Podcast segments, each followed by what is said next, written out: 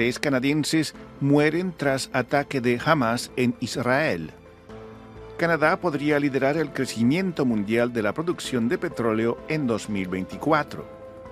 Ottawa prolonga nuevamente amnistía sobre armas de fuego hasta el 2025. Programa de acceso a medicamentos costará más, pero ahorrará dinero a la economía. La Corte Suprema de Canadá dice que la ley de evaluación de impacto es inconstitucional. Bienvenidos a la actualidad canadiense en 10 minutos en esta segunda semana de octubre de 2023. En nombre de Radio Canadá Internacional va un cordial saludo. Desde Montreal, Rufo Valencia les da la bienvenida.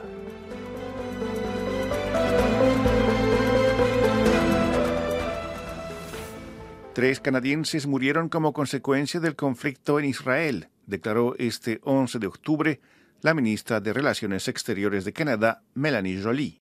Mientras tanto, el gobierno canadiense dijo que está trabajando en la forma de sacar de Gaza y Cisjordania a los canadienses que no puedan llegar a Tel Aviv, posiblemente a través de Jordania. Los comentarios de Joly se produjeron después de que el movimiento de resistencia islámica Hamas lanzó un ataque contra Israel el pasado fin de semana, disparando cohetes matando a unos 1.300 militares y civiles y tomando rehenes a más de un centenar de israelíes. En represalia, Israel declaró la guerra a Hamas, lanzando un bombardeo indiscriminado contra Gaza que ha dejado hasta la fecha unos 1.800 muertos y más de 400.000 desplazados. Israel también ordenó un asedio total de Gaza, bloqueando la entrada de todo tipo de productos desde la electricidad y combustibles hasta los alimentos y el agua. Están escuchando La actualidad canadiense en 10 minutos, un podcast de Radio Canadá Internacional. Se espera que la producción de petróleo de Canadá aumente aproximadamente un 10% durante el próximo año. Esto convertirá al país en una de las mayores fuentes de aumento de suministro de combustibles fósiles en todo el mundo. Canadá produce alrededor de 4.8 millones de barriles por día de crudo y esa cifra podría aumentar a unos 500.000 barriles diarios para llegar a unos 5.3 millones de barriles por día para finales de 2024, esto según la firma SIP Global Commodity Insight. Esto marcaría un máximo histórico para la producción petrolera canadiense.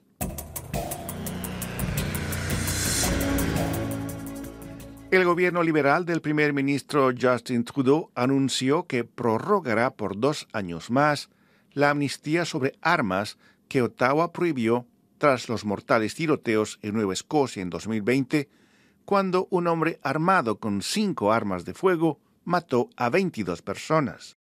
El Ministerio de Seguridad Pública de Canadá publicó discretamente en su sitio en Internet este 11 de octubre la extensión de su programa de recompra de armas, que aún no está desarrollado, afirmando que el período de amnistía que debía expirar a fin de mes será extendida hasta el 30 de octubre de 2025.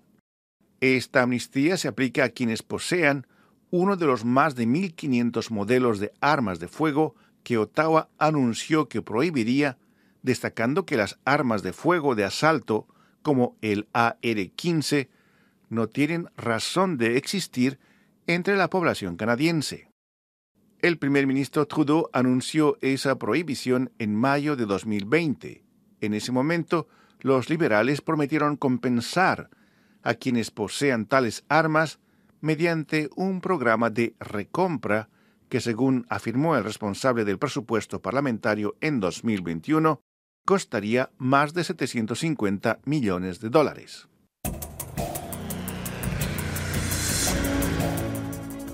El director parlamentario del presupuesto en Ottawa, Yves Giroux, dijo que un plan de acceso universal a los medicamentos costará a los gobiernos federal y provincial unos 11.200 millones de dólares en el primer año y 13.400 millones de dólares durante los próximos cinco años.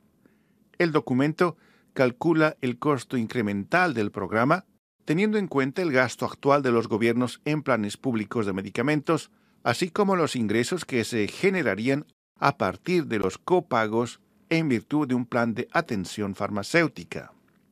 Los liberales de Trudeau prometieron presentar este otoño una propuesta legislativa sobre un programa de acceso a los medicamentos como parte del acuerdo de suministro y confianza que el gobierno liberal firmó con el nuevo Partido Democrático. El informe concluye que un plan universal de medicamentos de pagador único generaría ahorros en toda la economía a pesar de su predicción de que el uso de medicamentos recetados aumentaría en un 13.5%.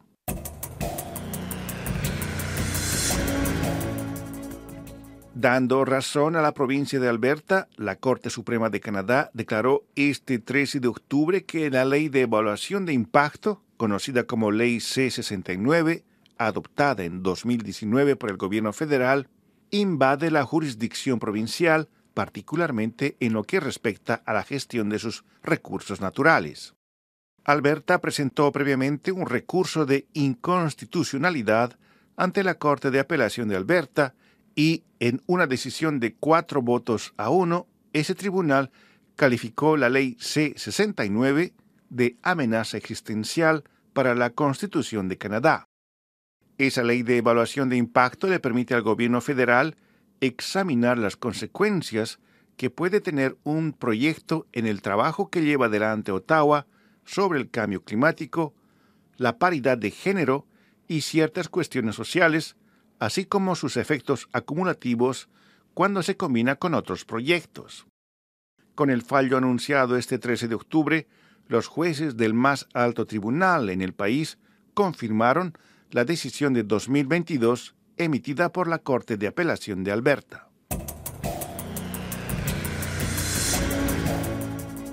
A continuación, nuestra colega Paloma Martínez nos da algunos detalles sobre los reportajes preparados durante la semana. Bienvenida, Paloma. Hola, ¿qué tal, Rufo? Esta semana de regreso contigo y las y los oyentes, quiero comenzar con música.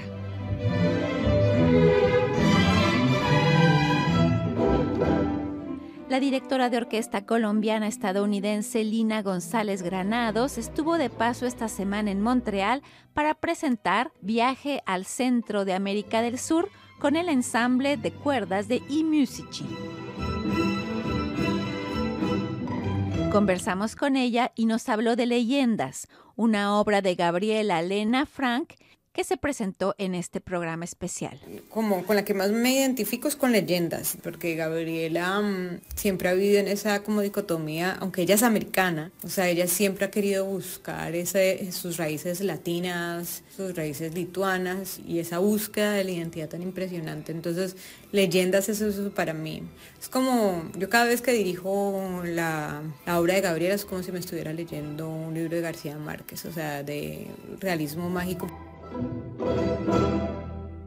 También esta semana la Fundación Conocer y Teach to Learn invitaron al público al lanzamiento de los Premios de la Juventud Latina de Toronto. El objetivo de estos dos programas es ayudar a jóvenes hispanohablantes canadienses a avanzar en su educación, pero lo más importante es el sentido de comunidad que se crea entre los participantes. Hablamos con uno de ellos, Juan Camilo Poveda. Entonces es un espacio para construir comunidad y, siento que eso fue lo que yo encontré en un principio, como que con esos talleres encontré comunidad, que fue lo que pues ha orientado realmente mi carrera en el trabajo social a través de, de Teach to Learn. Además, les presentamos la exposición Cartographie Sensible, que presenta en Montreal obras inspiradas en paseos a pie en espacios urbanos y naturales con tecnologías creadas por los cuatro artistas latino-canadienses que exponen. Milton Riaño es el curador. La cartografía es una simplificación, una abstracción y tenemos un mapa, por ejemplo, y asumimos que esa es la realidad y se pierde por completo la experiencia sensible del ser humano. Entonces estos artistas, a través de su caminata, de esa sensibilidad, de esa exploración, de esa curiosidad, a través de sus obras y a través de su utilización de la tecnología, estaban mostrando ya de por sí algo muy sensible del territorio que normalmente no vemos y que curiosamente tiene similitud a estos útiles de la geografía, como es la cartografía sensible. Y es todo por mi parte, Rufo. Muchas gracias. Muchas gracias, Paloma. Aquí llegamos al final de la actualidad canadiense en 10 minutos, un podcast semanal de Radio Canadá Internacional. Desde Montreal, Canadá, Rufo Valencia les agradece por su atención y será hasta la próxima semana.